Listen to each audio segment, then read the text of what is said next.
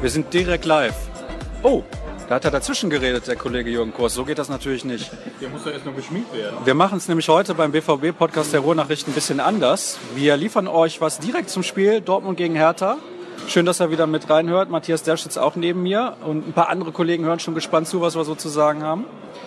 Es ist eine ganz, ganz junge Mannschaft, die heute ins Rennen geschickt wird. Ich glaube, die jüngste mit so in den letzten Jahren, obwohl wir schon junge Mannschaften hatten hier in Dortmund. Matthias, was sagst du zu dieser Aufstellung mit Merino und Ginter Innenverteidigung, Passlack auf dem Flügel, Pulisic haben wir dann noch äh, dabei, Emre Moore, also Kindergarten habe ich eben bei Twitter gelesen.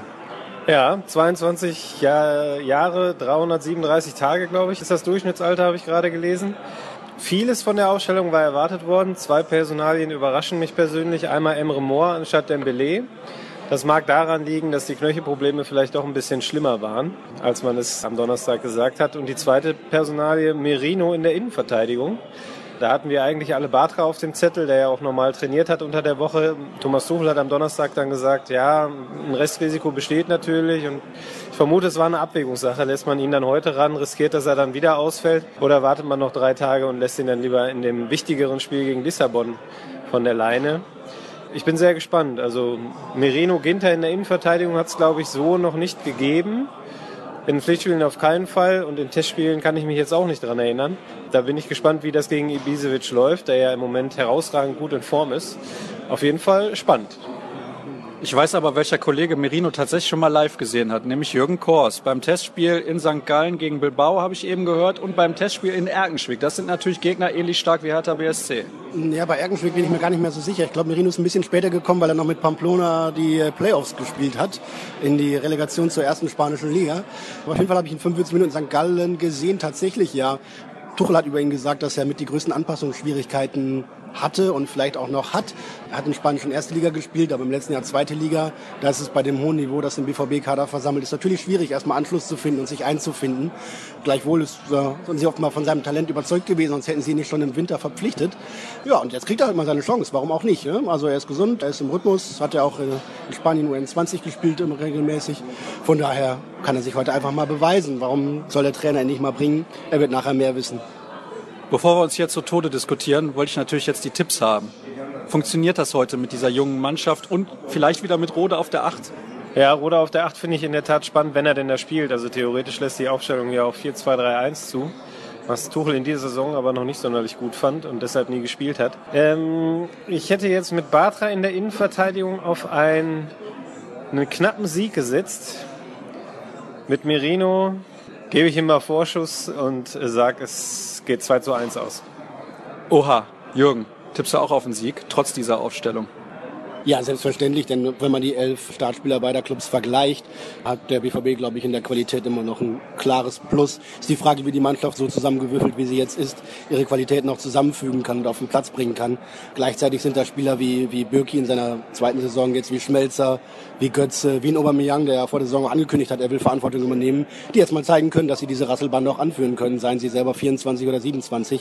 Jetzt äh, ist dann eben auch die Stunde der etwas erfahreneren Spieler da, um äh, diese Mannschaft mitzuziehen und zum Erfolg zu bringen. Ich glaube schon, dass man härter schlagen kann und auch schlagen muss eigentlich. Das müsste das Selbstverständnis sein. Wenngleich diese Berliner Mannschaft immer eklig zu spielen ist, die sind unangenehm zu bespielen, die sind irgendwie effektiv. Keiner weiß genau, warum die da oben stehen, weil es der Kader eigentlich gar nicht hergibt. Aber sie sind gerade Bundesliga Zweiter und der BVB nur Bundesliga Dritter. Und ja, es wird ein Kraftakt werden für den BVB, das am heutigen Abend noch zu drehen.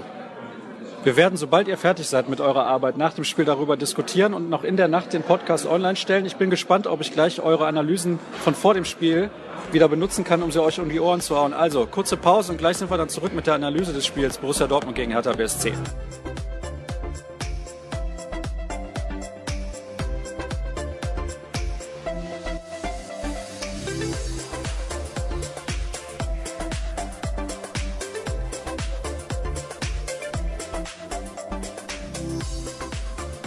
1 zu 1 ist es ausgegangen. Das ja, Spitzenspiel nicht unbedingt vom Spielerischen, aber ja tabellarisch zwischen Borussia Dortmund und Hertha BSC. Nach dem Spiel haben wir uns wieder zusammengesetzt, der Kollege Matthias Dersch, Jürgen Kors und ich, und wir sprechen ein bisschen über das heutige Spiel. Es war, wie erwartet, schwer. Borussia Dortmund hat sich lange sehr, sehr schwer getan, hat sich sehr gemüht und dann erst in der zweiten Halbzeit ein bisschen besser ins Spiel gefunden. Wie bewertest du die Partie, Matthias? Ja, man hat ja äh, dem BVB vor allem in der ersten Hälfte schon angemerkt, dass da eine Mannschaft auf dem Feld gestanden hat, die so noch nie zusammengespielt hat und so vermutlich auch nie äh, wieder zusammenspielen wird. Ähm, es waren im Grunde in äh, Mario Götze und Julian Weigel mit Abstrichen vielleicht noch äh, Sebastian Rode nur, nur zwei beziehungsweise drei Spieler auf dem Feld, die dem Spiel sowas wie Struktur verleihen können. Und Hertha hat das ähm, ja eigentlich erwartet clever gemacht. Sie haben defensiv sehr diszipliniert gespielt, waren immer eng am Mann, haben ähm, dann auch zur Not mal mit einem zweiten oder dritten Mann ausgeholfen, wenn doch mal einer vorbeigekommen ist. Und ähm, da war vor allem die Mitte relativ abgemeldet, so dass es dann kaum konstruktiv nach vorne ging. Es gab mal einige Einzelaktionen von Pulisic auf der Seite zum Beispiel, die dann für ein wenig Gefahr gesorgt haben, aber letztlich ging nach vorne fast gar nichts. Und ähm, ja, auch hinten war es im Grunde zu erwarten. Merino hatte ein, ein paar Wackler drin, ähm, einige Fehlpässe gespielt. Ähm, die Abstimmung stimmte da nicht so und ähm, dann gab es Kontersituationen und man weiß, dass Hertha dabei gefährlich ist. Sie haben dann ähm, dreimal in der ersten Hälfte gefährlich aufs Tor geschossen. Die gingen, Schüsse gingen jeweils knapp drüber oder knapp vorbei. Ähm, da lag das 0-1, was dann kurz nach der Pause gefallen ist, im Grunde schon ein wenig in der Luft. Ich fand äh, die Führung zu dem Zeitpunkt, als sie dann gefallen ist, nicht unverdient. Matthias hat es gerade schon angesprochen, in der ersten Halbzeit einige Einzelaktionen bei Borussia Dortmund, aber nichts wirklich Strukturiertes. Symptomatisch war dann eine Szene, fand ich, ein Dribbling von Pulisic in der 13. Spielminute, wo er eigentlich dann nur noch quasi durchstecken muss, hat zwei Mitspieler zur Auswahl, kann sich nicht entscheiden, der Pass geht genau zwischen die beiden Jürgen. Ja, das war eine der Szenen, die natürlich offenkundig auch zeigte, dass da irgendwie das Zusammenspiel gerade im, im Offensivbereich nicht funktionierte. Ne? Pulisic macht da ganz viel richtig, bringt aber den letzten Ball nicht dahin, wo er hingehört. Äh, kurze Zeit später bei einem Konter nochmal. Ähm, schwierig auch zu beurteilen jetzt, welche Laufwege von den Mitspielern dann nicht so richtig gepasst haben. Ne? Vielleicht muss sich einer wie ein Remor, der dann von dem anderen Flügel reinzieht, dann auch, auch besser freilaufen in der Szene. Aber es hat halt gezeigt, aber selbst auch bei den erfahrenen Spielern wie, wie Götze und Aubameyang hat mir das Zusammenspiel überhaupt nicht gefallen. Da gab es auch in der ersten Halbzeit zwei, drei Situationen, wo Götze irgendwie aus dem Augenwinkel irgendwie Aubameyang anspielen will, aber der kommt gar nicht kurz, sondern geht auf den langen Ball und äh, schwupps ist der Ball verloren und der Konter läuft. Ähm, da stimmte ganz viel gar nicht. Da waren auch die Abstände zwischen den Spielern nicht richtig und wie gesagt, komplett strukturlos das Ganze eigentlich. Auch das haben die Spieler auch alle gerade nochmal bestätigt. Und wie Jule Weigel sagt, in der Halbzeit hätte man sich ausgesprochen, ähm, also nicht nur die Dinge angesprochen, sondern dann äh, hat man auch mal ein bisschen Tacheles geredet und offenkundig auch äh, sich geschworen, dass es so nicht weitergehen kann wie in der ersten Halbzeit. Muss man da unbedingt Tacheles sprechen, wenn man jetzt mal bedenkt, welche Mannschaft auf dem Platz stand? Das ist das Erste. Das Zweite ist, wie gesagt, die Spieler, die ja auch aufgestellt wurden, wie zum Beispiel wieder Rode in einer Position, wo er viel mit dem Ball eigentlich machen müsste, das aber nicht kann, da müssen wir auch mal ehrlich sein, ist kein Spielgestalter. Und dass die halt so oft noch nicht zusammen gespielt haben. Also klar, das war nicht gut und Hertha BSC hat's ja auch nicht schlecht verteidigt, muss man auch dazu sagen. Ja, ähm, man darf natürlich die Zusammenstellung der Mannschaft dann auch nicht ähm, als Trainer zum Anlass nehmen äh, und alles laufen zu lassen dann äh, und zu sagen, ja gut, die können ja nichts dafür, die spielen ja sonst nie so zusammen. Man muss dann schon auch als Trainer und auch als Mitspieler Punkte ansprechen, die nicht gut laufen und ähm, von daher finde ich den Ansatz von Julian Weigel äh, da schon richtig. Ähm, es war sicherlich nicht alles der Zusammenstellung der Mannschaft geschuldet. Also bei Mario Götze zum Beispiel ähm, weiß ich ehrlich gesagt nicht genau, woran es lag. Er ist eigentlich ein Spieler, der sehr ballsicher ist, der auch ähm, einem Spiel Struktur geben kann. Er hat jetzt zweimal bei der Nationalmannschaft durchgespielt. Ich fand, er hat es auch als falsche Neun sehr ordentlich gemacht in den Spielen. Es war nicht herausragend gut, aber absolut in Ordnung. Und ähm, auch in Dortmund fand ich ihn die letzten Spiele in Ordnung, ähm, nicht mehr, nicht weniger. Und heute war es dann doch ähm, ein Rückschritt in seiner Entwicklung, weil er eben auch mal leichte Bälle verloren hat, was ich so zuletzt von ihm nicht gesehen hatte. Ähm, und ja, in der Summe war das dann einfach zu, zu wenig, was da gezeigt wurde. Klar, man muss da an der einen oder anderen Stelle, zum Beispiel bei Merino, einfach Verständnis haben. Ähm, man muss sehen, von welchem Niveau kommt der, wie lange hat der nicht gespielt. Ähm, kann der das dann von Anfang an, wenn er reinkommt, überhaupt so bringen, seine Leistung? Ähm, aber es gibt eben auch andere Spieler, auch Aubameyang, bei denen man dann schon andere Maßstäbe anlegen muss. Ich werfe jetzt mal in den Raum, dass Mario Götze, Matthias hat gerade gesagt, der hat sich vielleicht auch nicht so ins Spiel reinwinden können, wie das nötig ist, dass dem vielleicht auch ein bisschen so die Anspielstationen gefehlt haben, weil er gar nicht wusste, wohin mit dem Ball, wenn er ihn denn mal hatte. Ja, das Problem geht ja häufig früher los. Ne? Die Borussia Dortmund hat in dieser Saison augenscheinlich große Schwierigkeiten, aus der eigenen Verteidigungslinie die Bälle hinter die letzte gegnerische Verteidigungslinie zu bringen und äh, oft auch schon in der Zwischenstation, ne? also über Julian Weigel irgendwie den Ball nach vorne zu tragen, da die Spieler auf den offensiven Positionen zu finden. Ähm, das Passspiel, das in der gesamten vergangenen Saison irgendwie so aus dem FF funktioniert hat, kommt irgendwie nicht ins Rollen. Das war in, in, in augenscheinlich natürlich in Leipzig und in Leverkusen so. Hertha hat heute ein bisschen anders dagegen gespielt, ähm, sehr tief gestanden und nicht direkt ähm, aggressiv angegriffen, aber eben ab der Mittellinie dann. Ähm, und da haben die Borussen einfach auch nicht die Räume gefunden, wo sie sich gegenseitig anspielen können. Und äh, manchmal ja, müssen die Innenverteidiger den Ball nur noch querschieben, querschieben. Und irgendwann muss Julian Weigel versuchen, irgendjemand anzuspielen, hat aber selber schon zwei Mitspieler, äh, zwei Gegenspieler im Nacken. Sebastian Rode ist nicht der richtige Mann dafür, das haben wir gerade angesprochen. Da wäre natürlich so ein Achter, der irgendwie die Verbindung zwischen sechs und acht und zehn schafft. Ähm, natürlich gut, aber da ist gerade nur Rode da, weil Gonzalo Castro äh, verletzt ist. Moment, Moment, da muss ich mal einhaken. Ist gerade nur Rode da? Also Nuri Schein war auf der Bank. Ja, aber offensichtlich ist er für den Trainer keine Einwechslung wert. Ähm, der, klar ist er da, ähm, auf dem Papier und äh, auch im Kader, heute sogar im Spieltagskader. Ja, Thomas Tuchel ignoriert ihn seit äh, langer, langer Zeit relativ äh, konsequent. Ähm, und beim Spiel wie heute, wo man sich fragt, wo ist da jemand, der von hinten raus ein bisschen Struktur reinbringen kann, der mit ein paar Pässen das Spiel ordentlich aufbauen kann, der mal einen überraschenden langen Ball spielen kann, der einfach auch eine gewisse Ballsicherheit hat.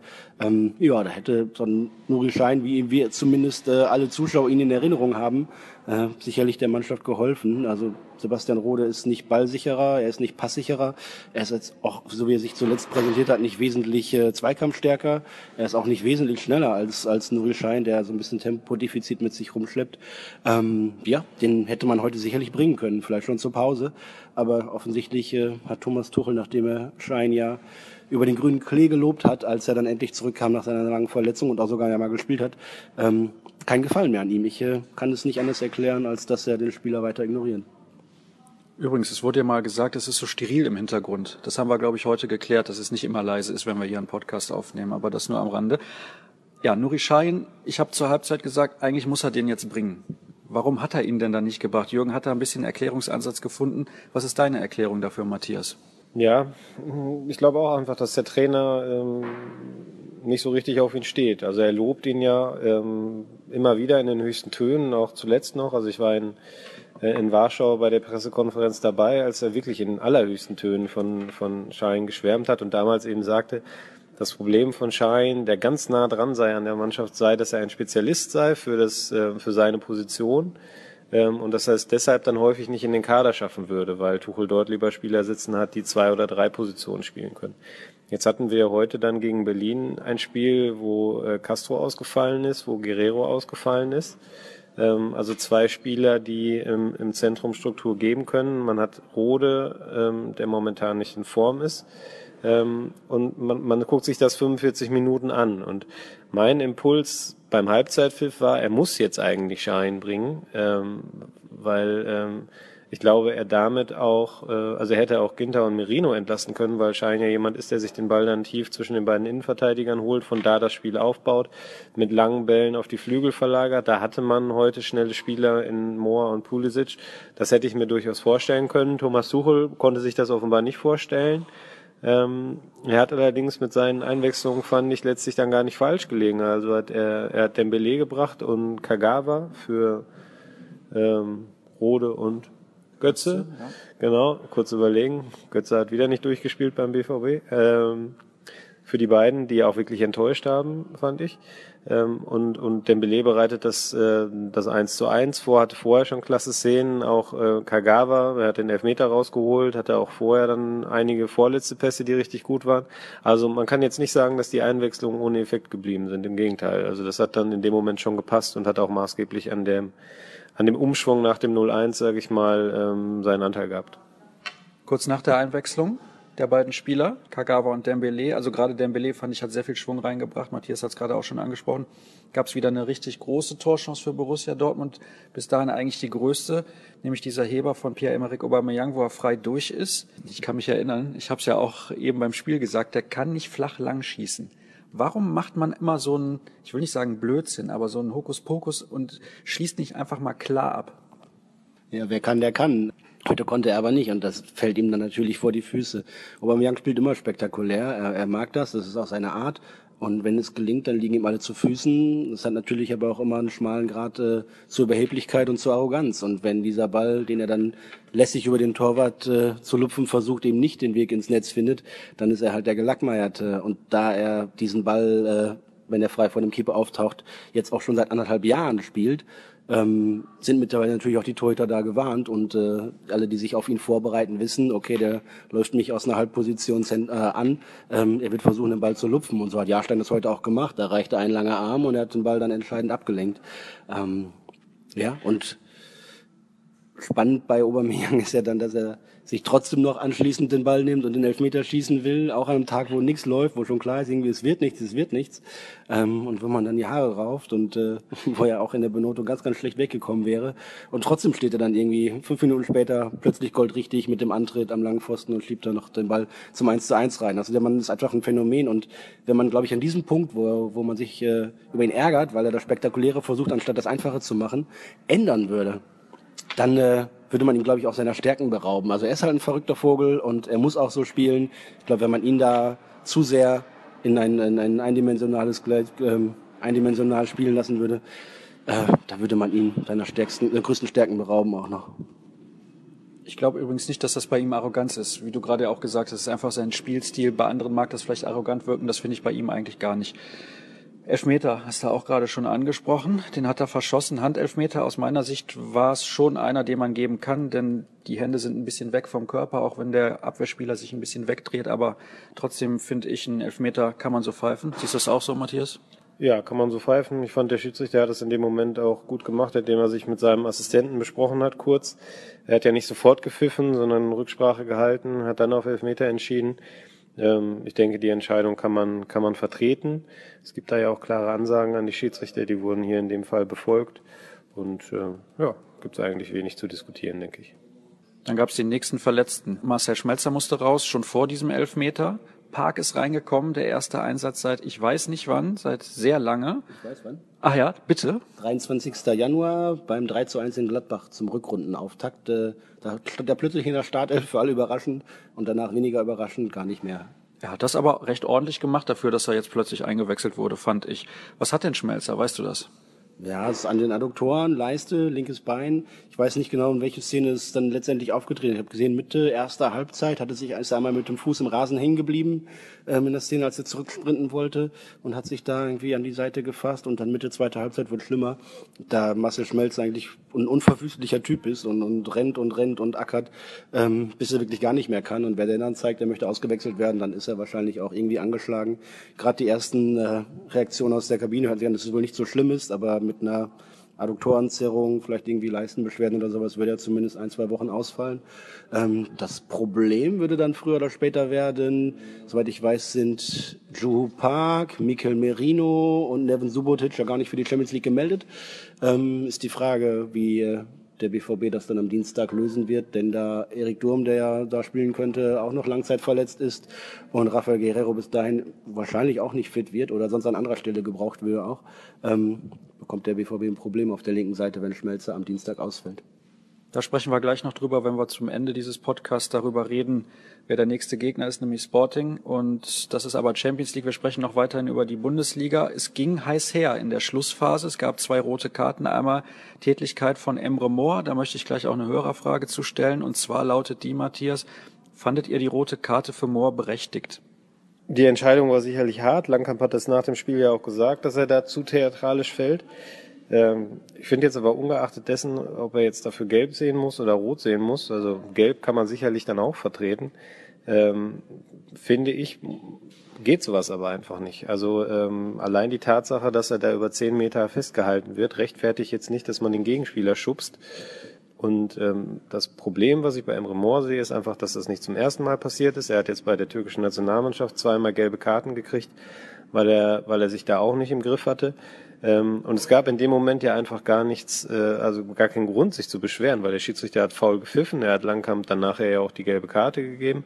Man kann jetzt darüber streiten, muss er vielleicht sogar ähm, zweimal gelb kriegen, weil er dann eben auch theatralisch äh, fällt, was man auch als vielleicht Schwalbe bewerten könnte, aber die, die Schubsbewegung von Moore ist eindeutig in dem Moment. Und ich finde das einfach unnötig. Also er hat ein, ein sehr großes Talent, er ist ein sehr starker Dribbler. Der hat sowas nicht nötig, dass er sich da permanent provozieren lässt. Da muss er seine Emotionen besser kanalisieren, ähm, muss dann auch mal cool bleiben in der entsprechenden Situation. Ähm, und darf dann einfach nicht, ähm, was er auch häufig macht, mit dem Schiedsrichter lamentieren oder abwinken oder eben schubsen. Und ähm, ich denke, das ist eine Sache, die er noch lernen muss. Vielleicht hilft die rote Karte jetzt dabei. Ähm, aber grundsätzlich, meine Meinung steht, das, was er da gemacht hat, hat auf dem Platz nichts zu suchen. Ich nehme an, Jürgen, deine Meinung ist die gleiche, denn das hätte er sich komplett sparen können. Ja, genau, sich selbst ersparen können und auch seiner Mannschaft ersparen können, denn äh, die waren ja drauf und dran, das Spiel sogar noch zu drehen. Da hatte sicherlich der Mannschaft auch genauso geschadet, wenn nicht mehr, als auch noch sich selbst. Und bei ihm würde ich es genau anders sehen als eben bei Aubameyang. Den ähm, Ober muss man so laufen lassen, wie er ist. Bei Emre Moore gibt es, glaube ich, noch viel Betreuungsbedarf und äh, man darf ihm sicherlich das eine oder andere zugutehalten, weil er noch jung ist und unerfahren ist, etc. Aber mit dieser Art aus sich herauszufahren, mit dieser Art äh, da auf dem Platz rumzuwinken, zu gestikulieren, äh, zu reklamieren, zu protestieren, ähm, Dazu bringt es sich einfach damit zu sehr selber in den Fokus, auch in den Fokus der Schiedsrichter, auch in den Fokus der Gegenspieler. Die wissen, man kann ihn leicht provozieren, dann kitzel ich den mal ein bisschen und irgendwann flippt er aus. Die Schiedsrichter haben ihn auch von Anfang an auf den Zettel, weil er sich immer bemerkbar macht. Ähm, das äh, wird ihm nicht dabei helfen, in der Bundesliga ein wichtigerer Spieler zu werden. Es gibt eine Wortmeldung von Matthias Dersch, bitte sehr. Ja. Ich finde, es hat ja auch den BVB eigentlich jahrelang ausgezeichnet, dass sie ähm, sowas eben nicht gemacht haben dass sie äh, nicht lamentiert haben, dass sie äh, nicht permanent zum Schiedsrichter gelaufen sind, dass sie keine Schubsereien gemacht haben, keine Tätlichkeiten begangen haben. Ähm, und ähm, ich glaube, dass das auch der richtige Weg war. Und ähm, ich sehe bei Usman Dembele auch leichte Tendenzen, die dahin gehen, dass er sich manchmal nicht im Griff hat. Auch gegen Berlin gab es wieder eine Szene, wo er am Boden liegt und, und austritt. Das sind einfach Sachen, die äh, sollten die beiden einfach lassen. Und ähm, dann müssen wir uns jetzt hier auch nicht minutenlang darüber unterhalten. Und bei Twitter geht's ja auch richtig ab, äh, habe ich gerade gesehen. Da tobt der Shitstorm. Ähm, äh, das finde ich dann äh, ja einfach unnötig, wenn man wenn man sich da eben im Griff hat. Also ich kann da nur für mich sprechen und ähm, als ich früher selber noch gespielt habe ähm, und hatte Mitspieler, die äh, so drauf waren, ging nicht tut mir leid, da habe ich mich drüber aufgeregt und das ähm, habe ich wahrscheinlich bis heute nicht abgestellt, weil das schadet einfach nur der Mannschaft. Also ich glaube, da sind wir uns alle komplett einig, auch wenn die Leute da draußen bei Twitter vielleicht noch eine klein wenig andere Meinung haben. Es gab auch noch Rot für Valentin Stocker in der 90. Minute. Da hat er einfach von hinten Matthias Ginter umgesetzt, auch eine Aktion, die er sich so sparen kann, wobei Ginter schon ordentlich Meter gemacht hatte. Wenn er das Foul ein bisschen vorher ansetzt, kriegt er vielleicht gelb und dann ist auch okay. Da hat er einfach zu spät zur Grätsche gegriffen. Tja, was nehmen wir denn jetzt nur mit aus dieser Partie? Oh, ich glaube, da kann man sogar sehr viel rauslesen. Ähm, zum einen, dass der BVB auch in nach wie vor noch Zeit braucht, um sich zu finden das, was am Anfang der Saison schon so richtig schnell reibungslos gut funktionierte, hakt dann doch ein bisschen mehr, gerade auch bei den wechselnden ähm, Besetzungen in der Startelf. Das sicherlich ähm, die Frage, wie, wie Thomas Tuchel darauf reagiert, wie er seine Mannschaft findet, wie er sie coacht. Er hat vor dem Spiel gesagt, er hätte richtig Lust darauf, diese Mannschaft zu coachen. Er hat dann aber 50, 60 Minuten lang an der Seitenlinie nur wild gestikuliert und, und geschimpft und gemotzt und Anweisungen gegeben und war wirklich überhaupt nicht zufrieden. Ist die Frage, ob er in seinen, solchen Situationen seiner Mannschaft nicht eher hilft, indem er sie aufbaut und, und positiv coacht, anstatt immer darauf hinzuweisen, was sie alles hätten besser machen müssen. Ähm, das kann man mitnehmen. Man kann sicherlich mitnehmen, dass der BVB in dieser ähm, Saison kein Meisterschaftskandidat ist. Äh, das ist ja auch äh, festzuhalten, denn jetzt nach den Niederlagen in Leipzig, in Leverkusen, jetzt gegen Hertha zu Hause äh, nur ein Unentschieden, so lässt der BVB halt nach und nach und es wird auch sicherlich noch den einen oder anderen Punktverlust geben. Die Zähler liegen, die am Ende auf die Bayern fehlen werden und er muss sich jetzt so langsam auch in der Bundesliga darauf konzentrieren. Ähm, Hertha bleibt weiter da oben im Rennen, Gladbach wird vermutlich nachziehen, Leverkusen kommt so langsam. Äh, mal schauen, was mit äh, den Jungs aus Gelsenkirchen wird, die in zwei Wochen dann hier spielen. Ähm, der BVB muss in die Spur kommen in der Bundesliga, solide seine Punkte holen, ähm, regelmäßig Dreier einfahren. Ähm, dann äh, wird es auch was mit Platz zwei oder drei, der das Saisonziel eigentlich, die ja das Saisonziel eigentlich sind. Das sind sicherlich Elemente, die man da rausziehen kann. Man kann auch sehen, dass äh, Spieler wie Mario Götze oder Young heute trotz ihrer Erfahrung, trotz ihrer Leistungsfähigkeit nicht unbedingt die Führungsfiguren sind, die sie gerne wären, auch nach eigenem Anspruch. Das finde ich war heute nochmal eklatant, ähm, dass der BVB nach wie vor hat Probleme hat, Struktur in sein Spiel zu bringen, wenn der Gegner äh, die Mitte gut zustellt, sodass der Spielaufbau da nicht funktioniert. Ja, also schon viele Punkte. Ich glaube, bei nach einem 2-0, 3-1-Sieg oder sowas, sagt nur immer Schwamm drüber, alles gut gewesen. Und so ein 1-1 hilft dann vielleicht auch nochmal die, äh, die Realität ein bisschen anders anzuschauen und aus den 90 Minuten, die da abgelaufen sind, nochmal mehr Essenzen zu ziehen. Wir kommen so langsam zum Ende, denn ihr wollt Feierabend machen, die Leute hier wollen Feierabend machen. Ich denke, es war ja auch ein langer Arbeitstag. Eine Hörerfrage möchte ich auf jeden Fall noch einbinden. Und zwar geht es da um Mikel Merino, der heute sein Debüt im Pflichtspiel für Borussia Dortmund gegeben hat. Wirkte am Anfang sehr nervös, schreibt der Hörer, und hat sich aber in der zweiten Halbzeit ein bisschen gesteigert. Seht ihr, und das ist die Frage dann, Mikel Merino wie Thomas Tuchel primär als Innenverteidiger oder vielleicht dann doch eher auf einer anderen Position, wo nicht jeder Fehler, den er macht, wie vielleicht auch beim Gegentor, nicht ganz so auffällt? Ja, also er ist ja definitiv, hat er ja auf der Innenverteidigerposition, bevor er zum BVB gekommen ist, eher wenig gespielt. Also er war ganz klar Sechser, Schrägstrich, Achter in Osasuna und das ja auch sehr prägend und auch in der U19-Nationalmannschaft Spaniens hat er die Position gespielt. Ähm, Thomas Tuchel hat sich das aber, glaube ich, von Anfang an vorgenommen, dass er ihn als Innenverteidiger ausbildet und ich, von der Körperlichkeit her bringt er das auch mit. Ich fand auch sein Zweikampfverhalten heute war in, in einigen Fällen sehr gut. Da hat man gesehen, dass da Potenzial drin steckt. Und er spielt eben auch, ähm, wenn er Sicherheit hat, äh, einen sehr guten Ball, ist sehr passsicher, auch wenn das heute der Nervosität, glaube ich, geschuldet, ähm, man das nicht, allzu, nicht allzu oft gesehen hat. Ähm, es ist halt schwierig, ne? Also der ist 20 Jahre alt, der kommt aus der zweiten spanischen Liga, der muss noch verdammt viel lernen und ähm, dann ist immer die Frage, wie setzt man so jemanden ein? Ähm, lässt man den nur im Training ran, damit er sich dann da die, die, ähm, die Qualität holt, dass er da besser wird und, und, und Fortschritte macht? Oder lässt man den dann auch mal spielen, gerade in der aktuellen Situation?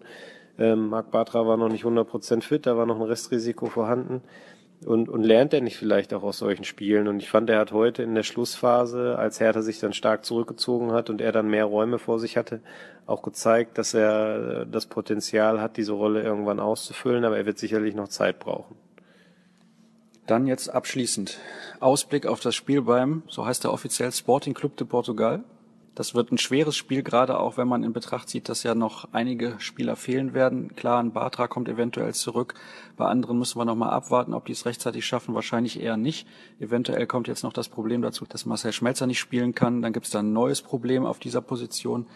Wie schätzt du die Chancen ein, dass Borussia Dortmund da was mitnimmt? Denn unentschieden wäre schon nicht unwichtig. Ja, die Chancen stehen nach wie vor gut. Also ich habe ja vorhin auch gesagt, also vom Papier her hatte der WVB auch eine Mannschaft, die Hertha BSC dominieren und bezwingen kann. Und das wird auch in, in Portugal nicht anders sein. Lissabon hat jetzt drei Punkte nach zwei Spielen, ne? hat sich äh, sehr ordentlich verkauft in Madrid, bis in die Schlussphase sogar geführt, wenn ich das richtig im Hinterkopf habe. Und gegen Legia, die man in diese Gruppe wohl zwingend schlagen muss, auch klar gewonnen. Ähm, das wird eine schwere Aufgabe für den BVB mit einer wieder veränderten Zusammensetzung dann, mit einigen Problemen, also einer Innenverteidigung mit äh, Batra Ginter, traue ich zumindest auch schon mal noch eher zu, dass sie da Stabilität finden. Ähm, ich weiß nicht, wer was mit den anderen Spielern ist, wer zurückkommt bis dahin. Und selbst wenn, wenn Spieler gerade erst zurückkommen aus einer Verletzung, schmeißt man sie dann sofort in die erste Elf und, und lässt sie ein Champions League-Spiel spielen oder brauchen die nicht doch eher mehr Zeit, um langsam reinzufinden. Ähm, es gibt viele Spiele in den kommenden Wochen und viele Möglichkeiten für die Rekonvaleszenten wieder reinzufinden. Für die Startelf ist es dann nur gleichzeitig äh, mal schwierig. Ein Punkt in Lissabon würde der BVB Stand jetzt sicherlich gerne mitnehmen, um dann im Rückspiel mit einem Sieg äh, sich auch klar von den Portugiesen zu distanzieren und mindestens Platz zwei in der Gruppe zu sichern. Das wird aber schwer am Dienstag, denn äh, so Portugal, die Portugiesen zu Hause, äh, das äh, muss der BVB erstmal zeigen, dass er da mithalten kann und von dem Anspruch vielleicht auch gar nicht abgehen will, weggehen will, das Spiel zu dominieren. Dann äh, ja, bin ich gespannt, wie die Mannschaft darauf reagiert, wie der Trainer darauf reagiert, welches Personal zur Verfügung steht und äh, wie sich die Borussen da präsentieren. Matthias wird sich's angucken. Ich glaube, Lissabon soll eine wunderschöne Stadt sein. Ähm, mal schauen, ob es auch ein wunderschönes Fußballspiel wird. Beim ersteren bin ich mir relativ sicher, nach dem, was ich gehört habe. Beim zweiten bin ich eher skeptisch, ob der BVB da ein tolles Spiel liefern kann. Das kann ich bestätigen. Für mich die schönste Stadt in Europa. Grandios, Lissabon. Schönes Stadion auch. Ich glaube, José Avelade heißt es. Und da ist auch eine gute Stimmung kann ich aus eigener Erfahrung auch sagen. Also, ich bin sehr gespannt. Wir werden auf jeden Fall nächste Woche drüber sprechen, denn ich glaube, ihr haltet so lange nicht ohne den RNBVB-Podcast aus. Ihr wisst ja, wo ihr uns findet, bei Twitter at rnbvb und ansonsten alle Informationen unter ruhrnachrichten.de. Ich sage gute Nacht aus Dortmund und bis zum nächsten Mal.